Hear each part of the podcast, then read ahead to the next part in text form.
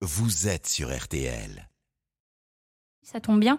Dans le journal inattendu, désormais à deux mois de l'élection présidentielle, je demande à mes invités leur euh, avis sur la campagne et les candidats. Question simple, réponse courte, vous répondez si vous le souhaitez, c'est la minute présidentielle. Patrice Lecomte, est-ce que vous suivez la campagne?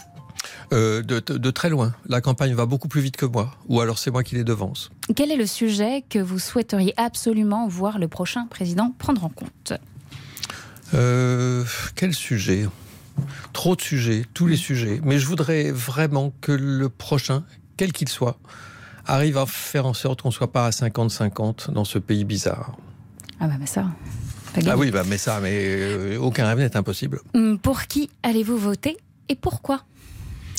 Il n'est pas impossible que je choisisse dans l'isoloir. Il n'est pas impossible non plus que je donne à Emmanuel Macron l'occasion d'être là pendant 10 ans au lieu d'être là 5 ans. Pour qui êtes-vous sûr de ne pas voter?